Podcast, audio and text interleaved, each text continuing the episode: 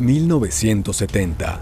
El mundo gira al ritmo que impone un cuarteto de jóvenes británicos. Let It Be es el tema más aclamado. Lamentablemente la fama les ha alcanzado y pronto deben separarse. Al sur del continente americano, un socialista chileno, médico de profesión, contra todo pronóstico toma las riendas del país de los Andes. Inicia así la fatídica aventura de Salvador Allende, ícono de la democracia. Con el ensayo en el atolón de Mururoa, Francia se une oficialmente al Club Atómico. Los estadounidenses invaden Camboya. La crisis asiática se recrudece. No es la única desgracia. El terremoto de Ancash, un sismo de 7.8 grados Richter, sacudió el norte de Perú dejando más de 70.000 personas fallecidas.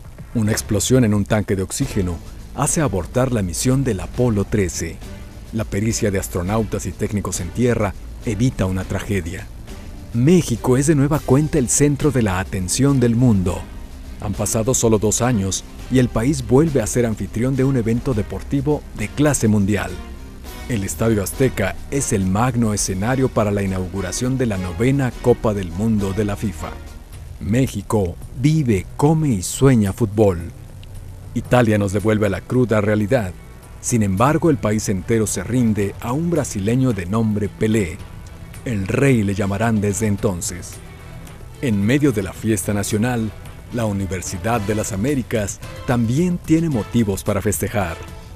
Tres años ha tomado la construcción y finalmente su nuevo campus está terminado.